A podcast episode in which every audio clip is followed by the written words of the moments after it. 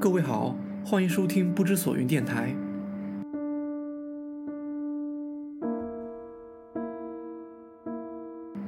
用思想做眼睛，凝视复杂的世界，沉思传世的问题，在一场音频的旅途中得到短暂的答复。不知所云，用流变凝望永恒。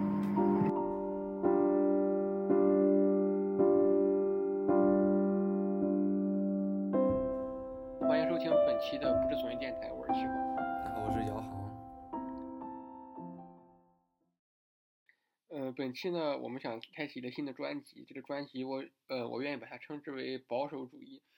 嗯，保守主义作为西方的一个主主要的思想门派和呃自由主义以及社会主义并称为呃西方三大的意识形态，但是在中国呢却被较少的提及。然后也造成了很多人对保守主义有许多误解，以及他没有办法很好的理解，就是在美国啊和欧洲发生的一些事，主要是美国发生的一些现象。嗯，因为他不了解保守主义的思想观念，所以说就是没有办法体会到人家是怎么想这个问题的。嗯，而且呃，近代的中国呢，嗯，就是因为激进主义产生了一个又一个的悲剧，就是也让人很无奈。所以说，我觉得介绍保守主义思想，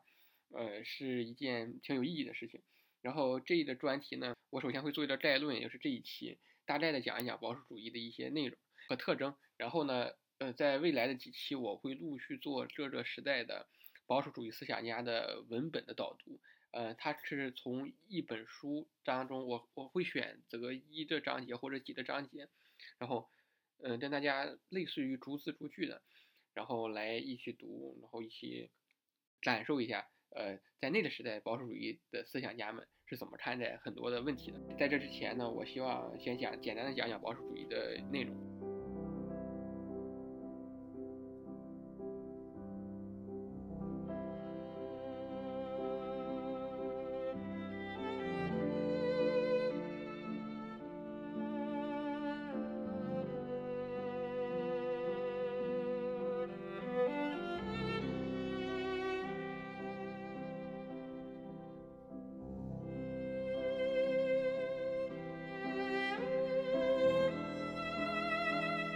保守主义来呢，顾名思义啊，保守这样子，其实在中国呢，我们每当提到保守的时候，不太认为是个好词。比方说，我们会说右派保守势力，什么保守主义、单边主义、帝国主义、霸权主义，呃，把这些呃概念吧，把它混淆在一起。但是实际上呢，保守主义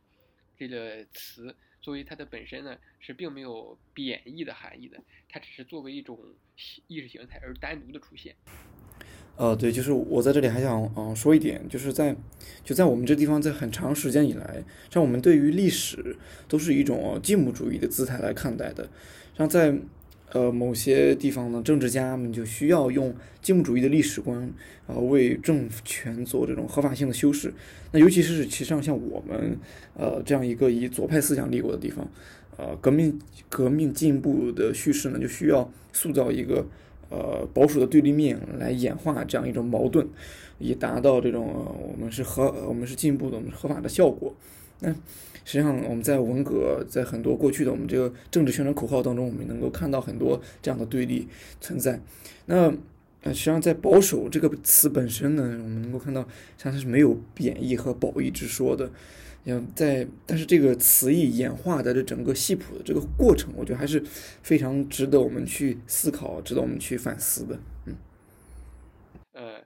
这里我要介绍一下保守主义的最重要的特点，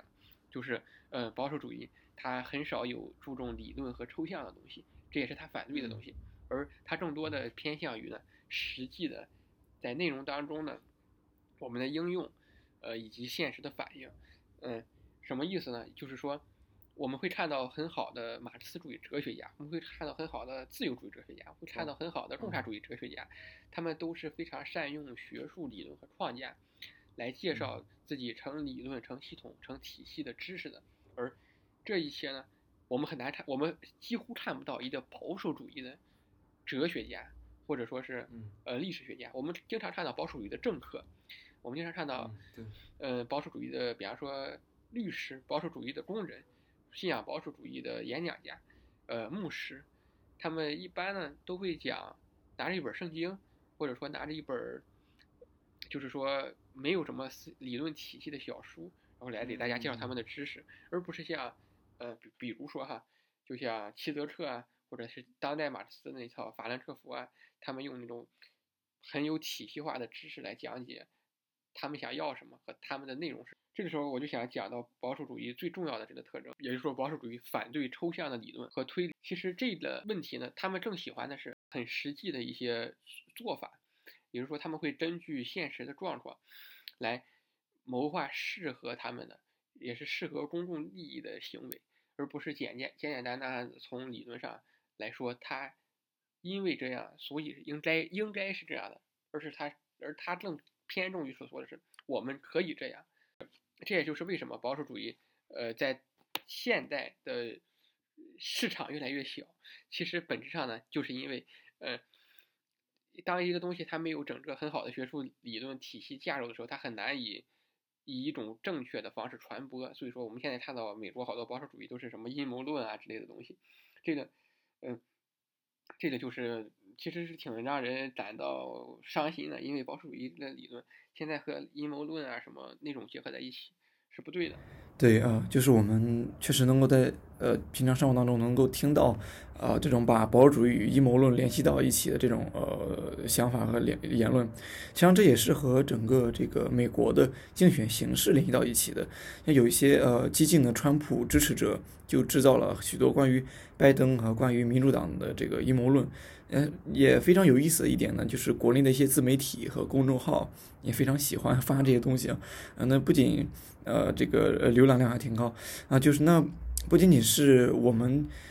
呃带来的是这个关于对另外一个社会的误解，实际上它还是带来的是呃在人们心当中这个保守主义者与阴谋论制造者的联系，那这是很恶心的。嗯，那实际上就是我觉得呢，这也从另外一个方面也体现到保守的价值。然后，在美国右翼运动当中，我们能够经常能够听到一个词啊，“白左”。实际上，在很多左翼思想家、这个政治家的眼当中呢，就比如说，呃，我最近呃看到这一个中文媒体对齐泽克的一个采访，那他就是也提到了白左的呃白左的时候，他实际上也会认同对于白左的批评。他说他他他说呢，就是啊，正是因为白左及其对美国政治的影响，特朗普才能够赢得这个竞选。那实际上在这里呢，保守的价值就凸显在这里，就是如何能够更呃审慎的看待社会问题。实际上，即使在左翼运动当中，也应当呃体现这样保守价值。当当然，这里保守与激进并不指，这里指的并不仅仅是这个呃行动的形式，呃是不是暴力，也不是这样的。就是我们上一期上也谈到了关于暴力合法性的合理性的问题。它问题在于能否能在整个社会演化的过程当中看到传统。与神圣的价值，也就即使是细微的价值，是不是能够有更多着地的思考，能更多落地的思考，而不是啊猛冲横冲直撞，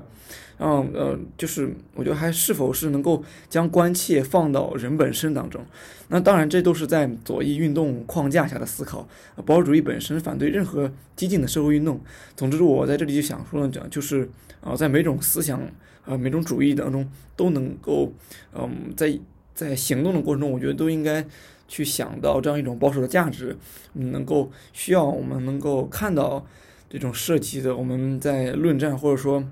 在提到某些概念当中，能够呃看到这个概念谱系的整个演化过程，而不是。当猪队友而恶心自己，或者说过于激进的去做一些事情，我觉得这都是非常呃没有必要、没有意思的。那当然，齐缓，你能不能给我们介绍一下，就是像在保守主义当中，它会不会有一些特点，或者能够更直观的看到保守主义到底是什么这样一个东西？嗯，保守主义的特点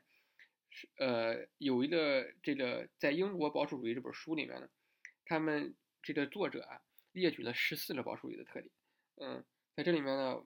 我会呃一一的说一下哈，大家可以简单听一下。第一是尊重过去的传统，第二是认为社会是一个有机体，第三是自治体的连接，第四是制度具有延续性，第五是反对革命，第六是谨慎或渐进的改革，第七是国家以宗教为基础，第八是统治的合法权合法性权威来自于神圣的渊源。第九是义务对权利具有优先性，及义务优先于权利。第十是群体和个人一样重要。第十一是对国家的忠诚。第十二是强调国民的共识。第十三是现实主义的态度。第十四是实践的政治。从这里面，我们大概能够总结出来它的几个特点，就是实际、传统、秩序、国家。说说起保守主义啊，我们要知道它保守的是什么东西。保守主义这个词呢，是来源于英国，就是具体说，对他来说，他的发源人也是他最重要的一个人物呢，叫伯克。这个人呢，在当时他是英国那个辉格党，但是很有意思的是，辉格党呢，在当时在当时的英国是。一个偏向于自由的，就是我们当今语境下自由意识形态政党，而跟他相对的那个托利党是保皇党，是那个就是说是那个保守党。但是伯但是伯克呢，他一直以来是坚守自己的信念，是比如说政府应该尽尽少量的管辖市场的行为，个人呢应该遵循一定的秩序，而不是极度的强调自由的那种行为。然后，而且呢，他还认为，比方说，他会认为基督教就是新教，在国家的统治当中具有非常重要的作用。然后，他也是反对就是暴力革命，他会支持那种就是我们学的那英国的光荣革命，就是不流一滴血的修改了那个政体嘛。就是这就是伯特的一些基本的想法。但是，就是他的想法被归结为保守主义呢，是在法国大革命之后，就是说他写了一本书叫做《论法国大革命》。也是我们下一期想讲的内容。当时我们知道那个，呃，法国大革命的时候，一开始是有那亚洲宾派嘛，就是罗伯斯比尔，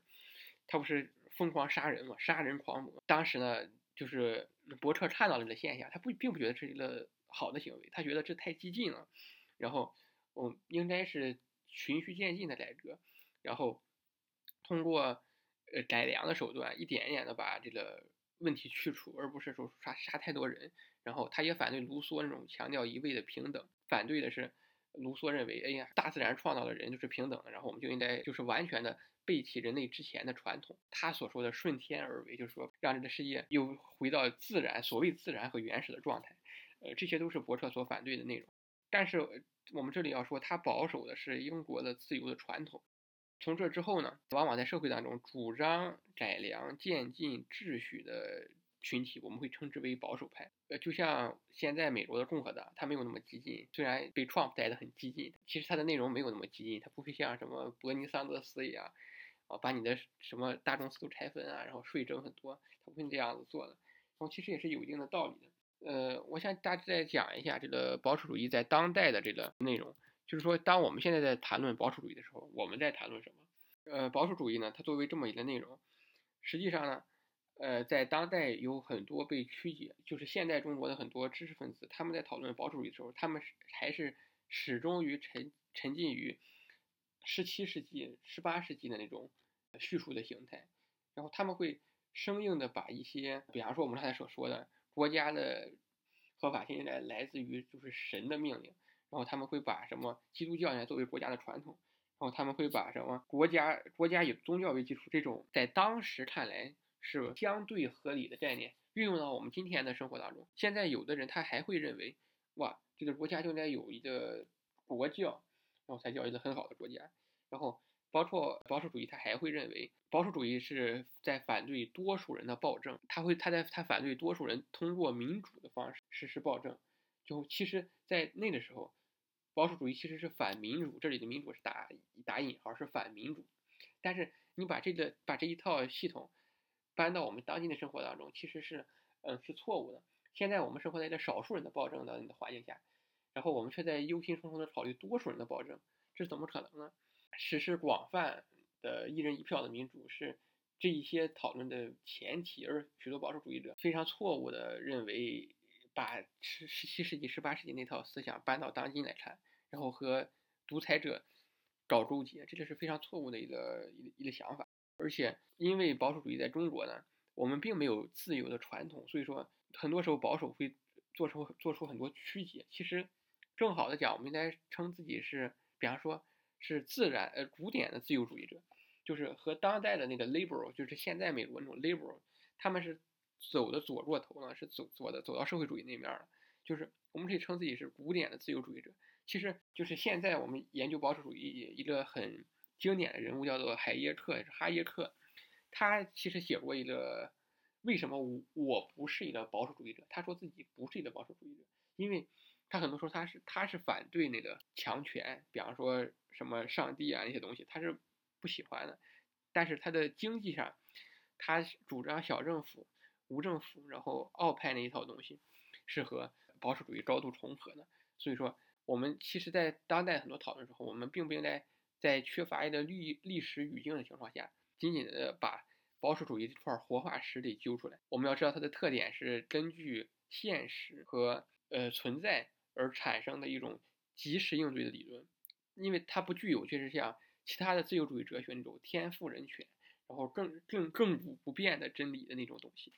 在保守主义者看来都是都是流变的嘛。而且呢，我觉得你如果把伯克放到今天，然后看到当今的时候，他也会主张，比方说，呃，宪政啊，然后参议院、众议院啊这种议院的结合，议院议院的民主，然后包括还有广泛的一人一票的民主，然后包括选举人团制度，他他是他是会同意的，因为这都是通过通过现实的，他不会就是说像当今的很多学者一样非常守旧的把那老的那一套保守主义的所谓保守主义的内容。给嵌嵌入到今天的社呃话语讨论当中，这个就是很 ridiculous，就是荒谬的这么一个行为。对，呃，我刚七晚提到的这个私有财产概念，实际上在这这在在这一方面呢，实际上它是和呃保守主义和古典主古典自由主义他们追求的东西，实际上还是有一部分是契合的，就是他们都需要追求的是保护私人财产，就是私有财产是神圣不可侵犯的。那当然，它和保守主义还有一些。呃，非常呃本质的区别，像呃保守主义，它最关键的一点是，它实际上还是在最早期还是呃这个支持这种 revolution，支持革命，就是英英语语境当中的这种呃颠覆活动这样一种呃一种理念的。那保守主义实际上当然是它是完全是与这种激进的社会活动是完全是啊相对立的。回到保守主义，实际上呃就需要说明的是，保守主义实际上它是并不是拒斥进步，它。所追求的呃这种改变呢，实际上它是需要一步一个脚印的做。那就比如说，例如在呃英美的制宪历程当中，我们能够呃体会到这点，就是比如说在呃英国这种不流血运动，在光革命，那在美国呢，像在美国的制宪会议当中的几个非常主要的人物，像他们。呃，他们他们本质，他们本身的思想理念可能与保守主义关系不大，但实际上整个制宪过程体现的就是这样保守主义的这种价值，让循序渐进，让不断的改变，不断因为呃现实的考量而发生，呃来来进行修正案这样一种这样一种理念，实际上就是正是保守主义所体所体验到的。实际上，保守主义的社会的社会观，实际上就是我们可以说，它实际上是整体大于部分的。就是假如说我们社会是有很多不同的观念组成的，那保守主义会认为说，并不排斥你像呃自由主义、古典自由主义和其他另任何一种社会思潮，他会认为每个东西存在都是有一定的道理的，整个的呃思潮组合起来啊，整体是大于部分它在各自为政的时候所起到的作用的。它并不拒斥其他意识形态和思想的存在，所以说我们还要提到呃保守主义的多样性和地域性。像正如刚才啊齐缓提的例子，就是说，假如伯克啊还生活在当今，这样他可能还会呃审时而变。那这样我觉得就提到这个保守主义实际上是和啊公识相联系的。然后在一个没有基本公识的地方，呃，当然这个公识提的指的是什么呢？就例如说呃宪政、民主这种东西。那在没有这种社会共识的地方，就认为这东西并不是我们所要需要追求，或者说不和现实没有发生联系的地方。那我们谈到保守主义，就势必会造成呃理解的混乱。那比如说。这样在中国，在很多知识分子会认为啊，我们需要更引进过去的呃西方在中世纪当中的那种啊宗教观，我们是不是需需要啊辜鸿铭这样的知识分子再继续出现，重新出现呢？那这都是呃很离谱的这样一种呃这种对保守主义的这种理解方式。那所以呃其实保守主义强调的呢？它并不是需要呃找到某个真理，呃，就是我在这里就就是想说的，就是呃保守主义和自由主义，呃或者说理性主义和新自由主义，他们这些最大的区别，实际上就在于保守主义强调的不是要找到某个真理，那是理性主义所需要追求的东西。那保守主义需要的是合不合理，他需要看到的是这一样东西或者这个法案，或者说某个提议，或者说某个运动，在这个社会现实当中符不符合现实的状态，符合它当的地域性和多样性。像这才是呃保守主义它最本质的这种观念和价值。大家也看到这个特点了哈，保你谈保守主义只能泛泛而谈，就是说你如果你只谈谈理论的话，你会觉得哎呀，就是没有什么理论，就是很空泛的那个几句话就说明白的事。所以说我想大概的介绍一下它的一个主要的几个思想来由，比如说呃保守主义其实是来自于英国的经验主义传统。也就是大卫休谟那一套怀疑论，就是说保守主义呢，它反对的和它的对立面是激进主义。这个激进主义是崇尚理性至上的这么一个行为。比如说，他会认为人的理性是可以解决任何问题的，人的理性是可以 fix 任何事情的。但是事实却不是如此。保守主义者认为呢，人的理性是有局限的。就是大卫休谟他不是怀疑论，就是他他不是，比方说他很经典的怀疑不就是。你是能否？你为什么会判断这两件事有因果关系，而不只是每一次偶然的发生？就这就是大卫休谟作为一个怀疑论者，他呃点名的对人类理性的拷问。但是这个对理性的拷问还和后面尼采的不太一样，他是呃一种相对平和的对理性的拷问。这也就是激发了就是保守主义者像伯克他所认为的，你的理性并不是能解决任何所有的问题的。他会称这些人为自负。就是认为理性能解决一切问题的人，他会说他们自负，就是包括后面海耶克也写了一个致命的自负那本书，就是说他会认为这些人是很自以为是的，并不能感受到更高一层的安排，就是上帝的安排，他们只会就是沉浸于自己的理性想象之中。其实这个在当代我们也是有有所反映的，且不要说这个理性对不对，就是很多人没理性。然后这个伯特呢，还有一个问题就是说他会非常的。尊敬的是传统，传统呢，他认为呢是人类整体文明成果的